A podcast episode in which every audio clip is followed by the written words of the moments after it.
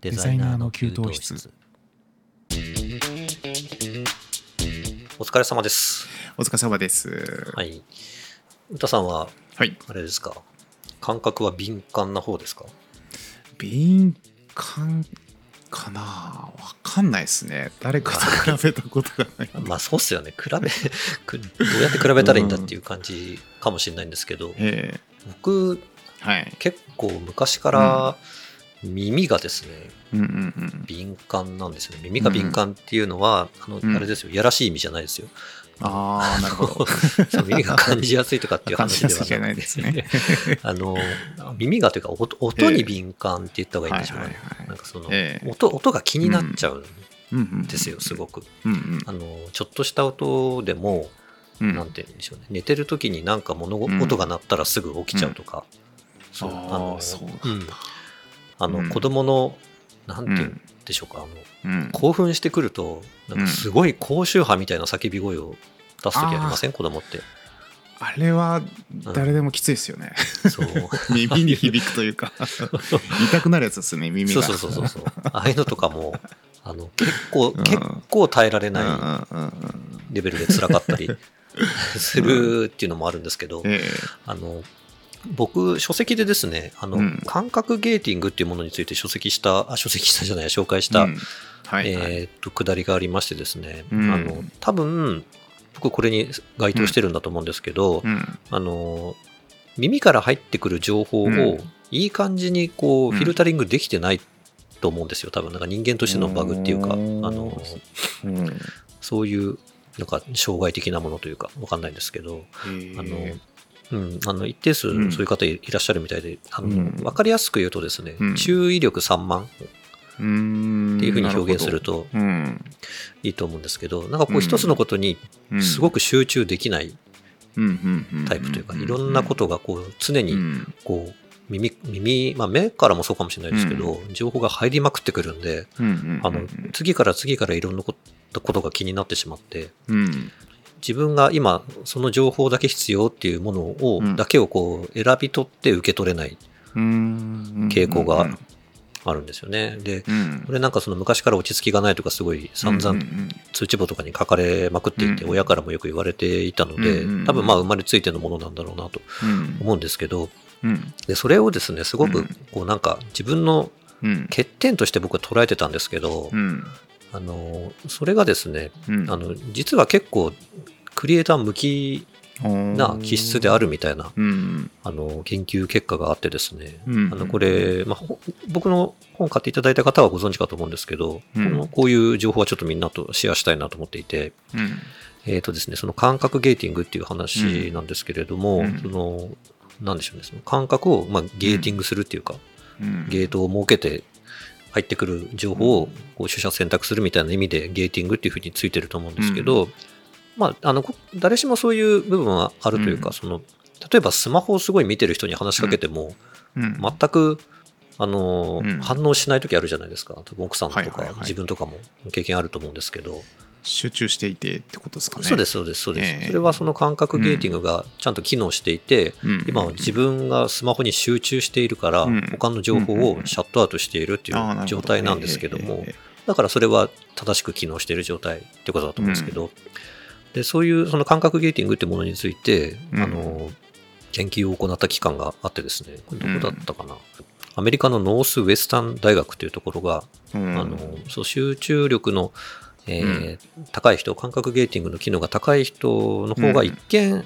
そのクリエイター向きっぽい感じが、職人っぽい感じがするんで、うん。デザイナーに向きっていうふうに思われがちなんですけど、うん。実はそうでもないんじゃないかっていう、んん。んえー研究をですね、やったようでございます。うんなんかその100人の被験者にとって、うん。あ100人の被被験者にですね、あのテストを実施してですね、まあそのクリエイティブ評価についてのなんかテストをやったらしいんですけれど、はいうんその情報をうまくこうシャットダウンできない人の方が、テストの答えのですね、あのうん。なんか内容が良かったというか、あの、いうことらしいんですよ。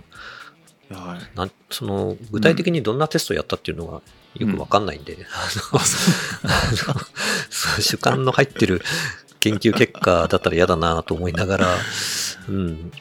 まあ、ただ、あの、ええなんて言うんでしょうね、ええ。ちゃんとしたところが研究してる結果なので、はいはい、まあ、確かな情報ではあるとは思うんですけど、そのええ。そこが言うには、まあ、クリエイティブな人ほどこう注意力が散漫で忘れっぽかったりするっていうものなんですね、みたいなことらしいんですよ。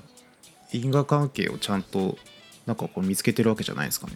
そあえっと、テストの中で、ではえやってますね。ただなんかそのええ。自分はこうだと思うみたいな主観によるアンケートとかも入ってたりするんですよね。その現実ええ世界でのええ。あの業績はどうであるかとか、ええ。勉強ができるかとか、ええ。うん、そういうアンケート結果と、ちょっとしたテストをですね、なんかやっはいてたみたいですね。時間内にええ。その問いに対してどれだけうん。多くの答えを、うん。その独創性とかを持って、うん。えー出していただけるかっていう、その思考力のテストみたいなのを行ったというふうになるほど。あの書かれているんですけれども、それが具体的にははい。どんな問題だったのかとか、はい。その独創性っていうのをどういう基準で測ってたかっていうのはちょっとわからないんで、なんだろうその注意散漫な感じが、うんうん。そのクリエイティブにどう結びつくんだろうと思って。あ、うんとですね、ええ。あの、そうかそうか、そこをちゃんと喋れてないかもしれないんですけど、ええ。その、注意散漫な人はですね、ええ。なので、情報うん。をフィルタリングできてないがゆえに、うん。あの日々いろんな情報を無意識にインプットしてるんですって。ああなでるほど。その莫大な情報を脳内に溜め込んで、で、それがストレスに感じるみみたいな人もいるらしいんですけど、でそれがゆえに、そのインプットを多分ものすごくやってるんだと思うんです、無意識化で。なるほど。だからそのアウトプットするときに、うん。いろんな情報を結びつけて、うん。一見関係ないような情報とかを組み合わせて、面白いうん。その発想とか、アイデアをすることに長けているっていう、まあ、そういう理屈らしいですね。なるほど。そういうことか。あそうですね。ちょっとそのへえ耳の敏感の話とかええ。から、あの、うん。ちょっと飛躍した話に最初になっちゃったかもしれないですけど、あの、結局はそういうことですね。人より、そのねうん。うん。そのカクテルパーティー効果みたいな感じで、あの、パーティー会場でうん自分、その必要な会話だけを耳にするみたいな能力が低い人は、そのいろんな会話が入ってくる、なるほど。うん、状態だと思だから僕結構そういう人がいっぱいいるところって苦手なんですよね、やっぱりなんかその。ああ、うんでもいたいた。会社で働いてる頃いました、そういう人。あやっぱりね、多分一定数いると思うんですよ。そう、人の話し声が苦手だって言って、そう耳栓してたかな。うん、うんそうなんですよ。僕もその割にあうんいや、クリエイティブじじゃなかったですか？ゃいや、あの、その割に、うん。自分が喋るときは、相手を気使わないんですよね。ああ、なるほど。それはなんかまたちょっと別の問題が。別の問題も入って あるて。かもしれないですけど。そう俺なんて身勝手なやつだって思ってたんですけど、はいでも中にはその本当にどうしてもダメでうん。だから席変えてくれっていう人もいたんだよないや、本当にね、えそういうレベルで仕事に支障がきたし,、しそうな感じは、そう。いう気分本当にはよくありました、僕も。うん。来たしてましたその方は。うん。うん。特に、なんでしょうね、デザインって結構、こう黙々と作業したい時間とか、うん。で僕はその、ええ。うん、あのディレクションもしてたから、うんうんしてたからっていうか、そのディレクターっていう立場なんで、そのうん。いろんな頭を使って考える時間っていうのが、欲しかったんですけど、うん。あの隣の席ではうん大声で電話してる人がいたりとか、あの知らない音あの聞きたくもない音楽がかかってたりとか するとどうもそっちに意識がい引っ張られちゃって。あじゃあ喫茶店でこうちょっと勉強するっていうの苦手ですか？あやっぱり。あの、うん、良さはちょっとよくわからないですね。それだったら、う。ん、ええ。本当は無音が一番いいんですよ、僕は。ああそうなんだ。うん、なんか音楽をかけて作業してると気分が乗るとかっていう気持ちもなんかあんまりよくわからない。うんですね。なんかそのそっちの音楽にばっかり気になっちゃって。ああそれはわかるな、うん。なんだろう。僕はメールとか打ってる時に人の話し声とか音楽が入ってくるとあ全くメールが打てないっていう。そうですね。引っ張られちゃいますもんね。そう。はい。ただ。イラスト描いてる時は、うん。YouTube 聴きながらでも音楽聴きながら。らでもそっちの方がはかどるんですよねなるほどね。うん。まあものによるんですけどね僕は。えそう、集中できる環境って皆さん多分また違うんでしょうからえね。そう、なるべく、うん。この会社員だとね、そういう環境を自分で作るっていうのは難しいかもしれないんで、僕が会社員時代の時は、そうです、あの、AirPods をずっと耳にぶっぶっ刺してう、ん。何も聞聞こえないように、あの、ええ。話しかけても返事してくれない課長っていうスタンスで とんでもない上司だったんですけど、ノイズキャンセリング聞きます？なんかノイズキャンセリングまではしてないです。それを書き消すぐらいに音、音楽をこう、結構なボリュュームで聞いてたんで、肩叩かれるまでは返事しない。やべえやつだったかもしれないですね。ああうちの会社昭和だったからな。耳栓がせいぜいだったな、そう。音楽聴いちゃうとやっぱり変な目で見られちゃうんですよね上司に、うん。なんかね、まあそのデザイン会社だったから、うん。僕はそれで許されてたのかもしれないですけど、あの一般の会社でね、そういう方はちょっと大変かもしれないなとか思ってつつ、まあ、ちょっとそういう、ええ。あの研究結果というか、こともあるので、そのなんか集中できないからとか、いろんな情報が入ってきて、ちょっと人混みが嫌なんですっていう方は、ひょっとしたらデザイナーにうん。向いてるのかもしれないっていう、ちょっとお話を今日は、はいしたかったなという。うん。いや本当そうですね。情報をそうやって自然と搾取してるっていう感じがしてうんいいかもしれないですね、そうなんですよね。ええだからいいいいかいいか悪いかちょっといいか悪く、まあ、生きにくいか生きやすいかって言われたらちょっと分かんないですけど、デザイナーに向いてるか向いてないかで言ったら向いてるかもしれない。なんかとんでもない発想がパッと思いつく方ですよねそうそう、なんかだから、ええ。あのアイディアマンみたいな感じでよく言われることが多かったですね、僕。はうん。ね。ちょっと、だいぶ冒頭ちょ、ちょっと話すつもりが、ごめんなさい、10分ぐらい話しちゃっていいるんで。すいいですよ。はい、えっと、今日はですね、あの、本題としては、イラストレーター、アプリケーションのですね、あの絵を描く人じゃなくて、うん。イラストレーターの、うん。えー使ってない機能うん。に関して、お二人でちょっと話していこうかなというふうにはい。思います。はい。よろしくお願いします。よろしくお願いします。はい。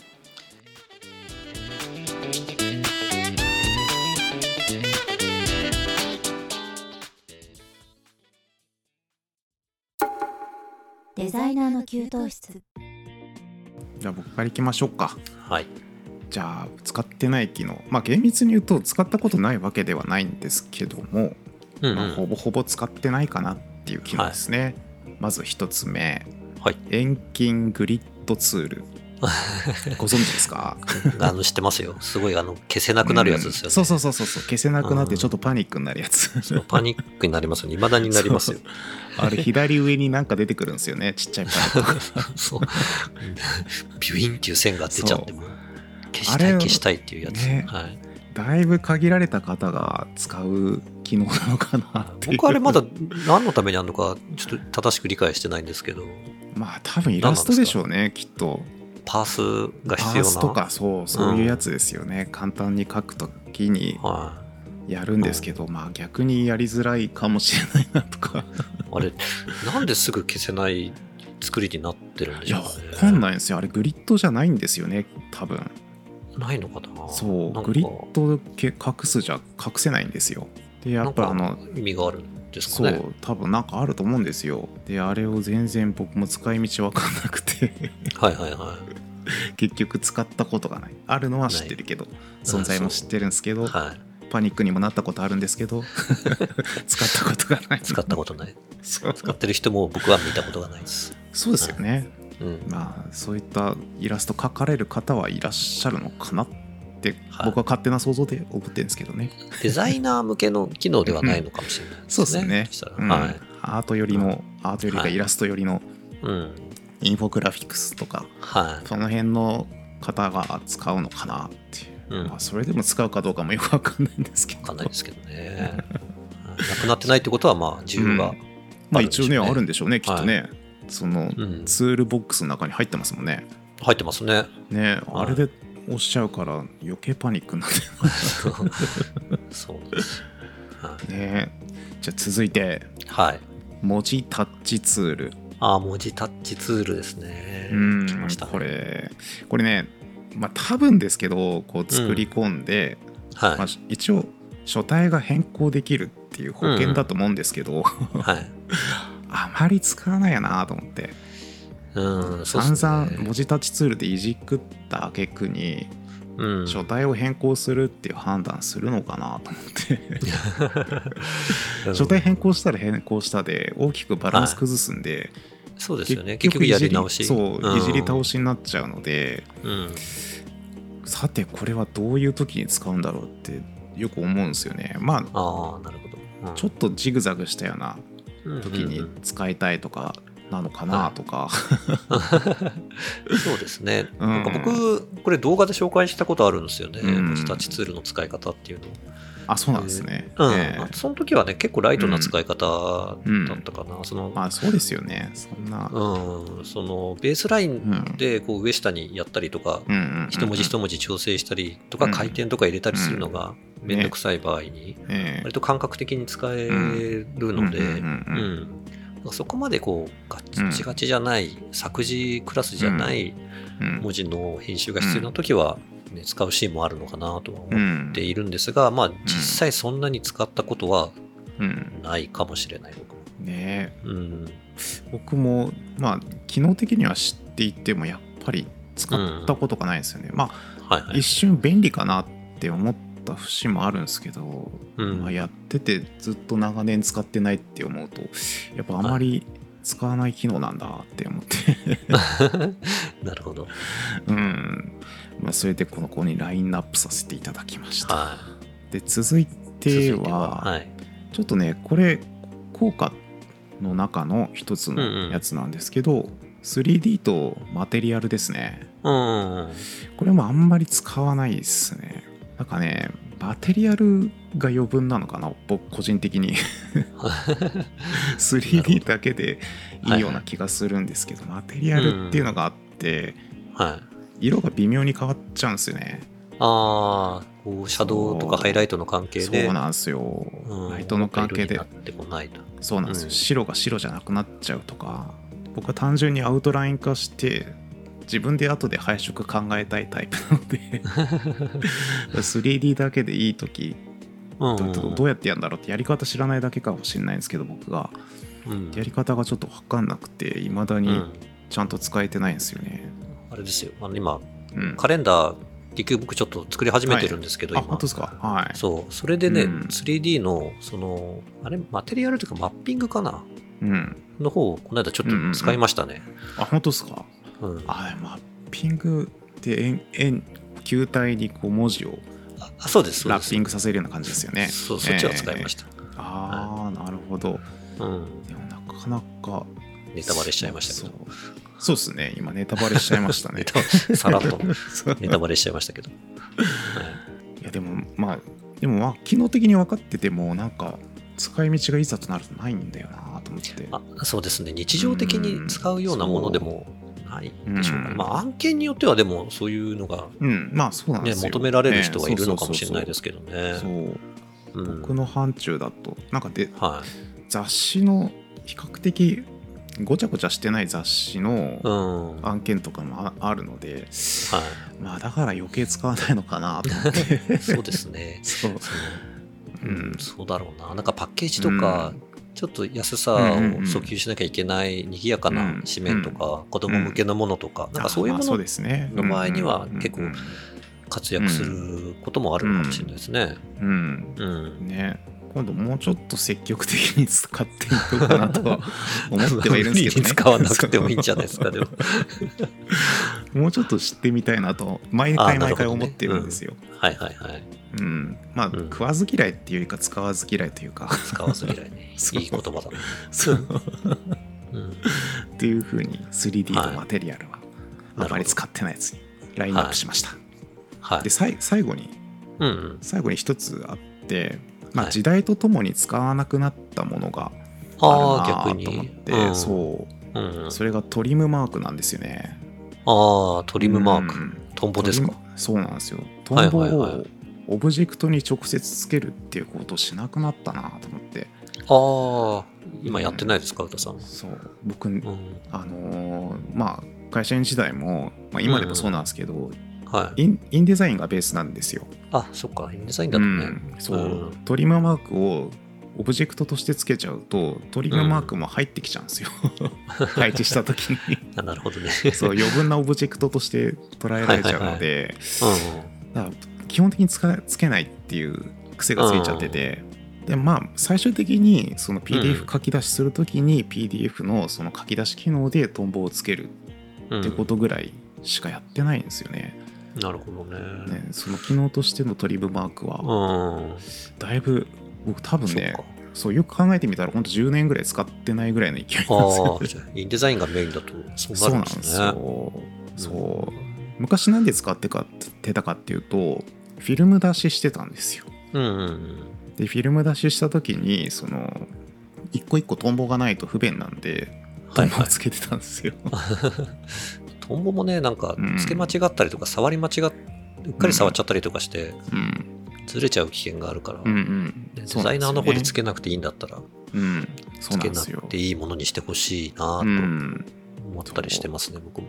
うん。うん。まあ僕も他にそういった特殊な案件うん。をやったことないからあんまり使わないっていうのもまああるとは思うんですけどね。雑誌とかが多いので僕。はいはいはい。うん。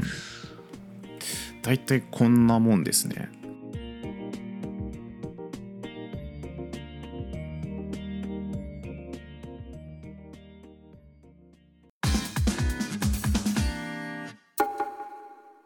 デザイナーの給湯室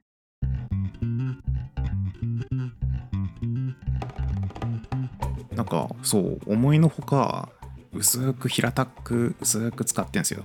昨日。いや、あのー僕もその今回、まあ、うん僕が持ち込んだ企画なんですけど、これ最初ランキングでなんかこうん。うやっていこうかなと思っうんたんですよ。うん。でその使ってない機能を洗い出していこうかなと思ったら、うん。結構途方もない作業になってあの本当ですか？そう。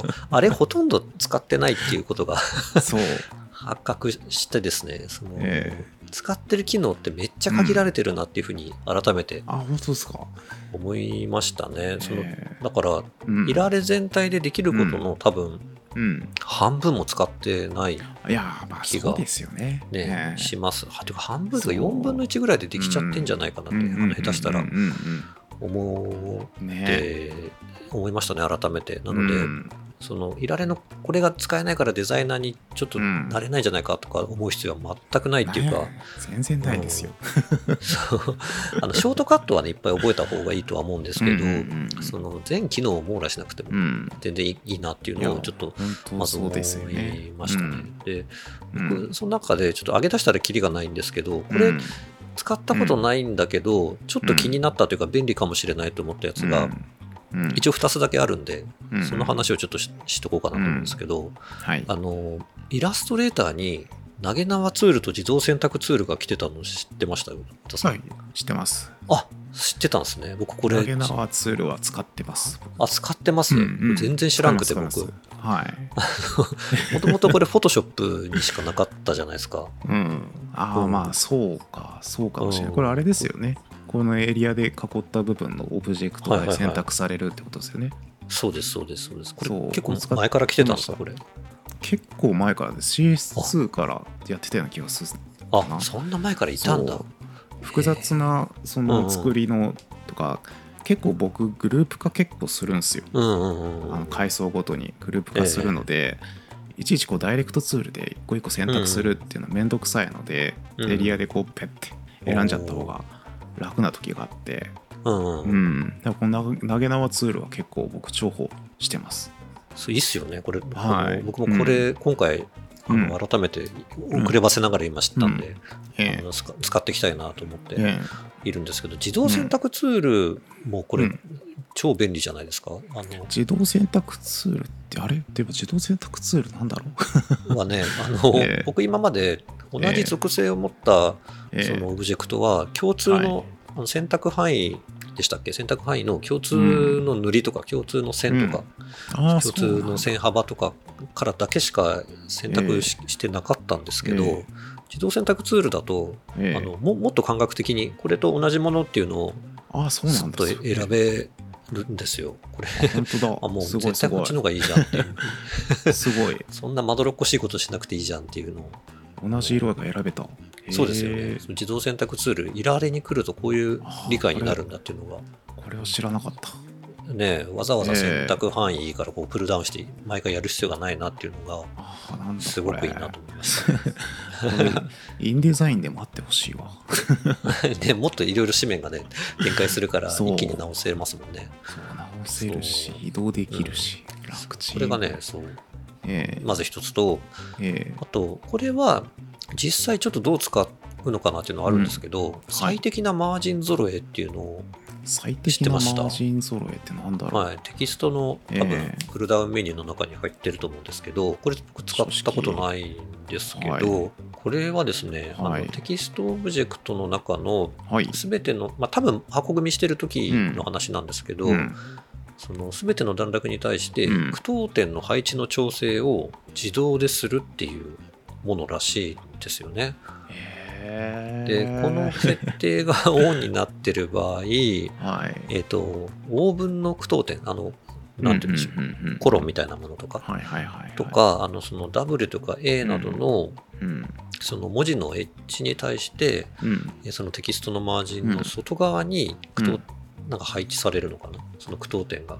ぶら下がりってことですかね。ぶら下がり的なことなんですかね。テキストの外観を揃えるのに、すごい便利な機能っていうふうに、へえーーなんか説明がされてるんですけど、あのはい。まあ、チェック入れたり入れなかったりすると、やっぱちょっと動いて見えるは見えるんですけど、うん。あの正直、どっちがどういいかっていうのは、僕、よく分かんなかったです。はい。まあ、ただ、最適なっていうふうに、いられさんが言うええおっしゃってるんで、入れといた方がいいのかなっていう気はしたんですけど、より美しく見えるための機能っていうことなのかなっていうふうに理解したんですが、す最適などこら辺にあるんだろう。あメニュー見えてないですか？トメニュー。ちょっとお待ちください。今、はい。いられを持ち上げますね。書式ですね。書式のえー。あ最適なマージン揃えあった。はい、ありました。そちらでございます。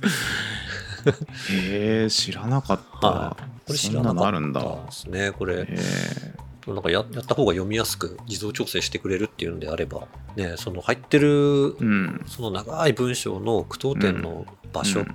ていうのをいちいちこう、んんカーニングやらでうん。調整はそんなにしないと思うので、そこを読みやすくね、うんやってくれるっていうことであれば、積極的にまあ使っていきたいなという。また金属とは違う感覚なんですかね金属ではないんじゃないですか、その文字に対して、うん。えっと、句読点を読みやすい位置に、そのその前後の文字との関係性を見ながら、なるほど。その句読点がこううっかりええ何かの文字の中に入っちゃって読め、認識されないみたいな事態を多分防ぐ機能なんだと思います。なそれやったことない。インデザインでもあんのかなそういうのどう。ああ 多分なんかあるみたいええ。な記事は見ましたね。あそうなんだ。両方にありそうな雰囲気はねえ。ありました。知らなかった今思いました。はい、あの必ず絶対運用したいというよりは、ちょっと何回か使ってみて、感覚をつかみながら、あのよかったらぜひ取り入れたいなと思ってうんうんうんうん。おりますんで、まあ、僕としてはこの投げ縄ツール、自動選択ツールと、うん。えー最適なマージンゾレ、うん。使ったことない機能だけど、ちょっとうん。今後取り入れてみたいなっていう機能として、うん。うん2つ、はい。はい、になります。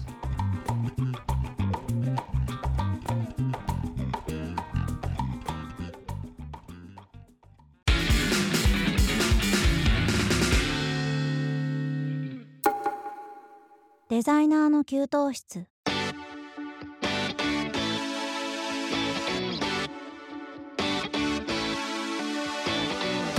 はい、いかがだった？紙のハンドはい、いかがでしたでしょうか？えー今週のデザイナーの給湯室、そろそろお別れの時間となりました。はい。はい、今回はい。はというか、今回も冒頭、ちょっとおしゃべりが過ぎまして、うん。僕、あの長く喋った割にはあの、うん。あんまり伝わらなかったかもしれないんですけど、いや、えー。でも、うん情報量がいっぱい入ってくるっていう意味では、あそうですね。集中力がなって思って、う、うん。ん、なくても、まあ、悲観することはないよっていうお話から始まりまして、え。はい、いられの2人があんまりうん。日頃使ってない機能について 話してみました。まあ、あの一般的に使われてない機能っていうよりは2人がそうですね。個人的に使ってないという、うん。はい、感じです。うん。まあ、あのどんな案件をやってるかによって皆さん使う機能っていうのがやっぱり変わってくると思うので、まあ、一概に、あの皆さんこうだという話ではないので、まあ、その辺を理解してちょっとお聞きいただければよかったかなという感じでございますね。はい。はい。えーデザイナーの給湯室では皆様からのご意見、ご感想をお待ちしております。えー、Twitter の DM や YouTube のコメント欄などからどしどしお寄せください。えーまた、ハッシュタグデザキーをつけて投稿していただければ、リプライやリツイートをしに参ります。お気軽に投稿してください。えー次回は9月22日、えーこれ僕誕生日ですね。あ40おめでとうございます。45歳はい45 歳の誕生日木曜日、えー21時頃お耳にかかります。本日もありがとうございました。お相手は私パチパチと、歌でした。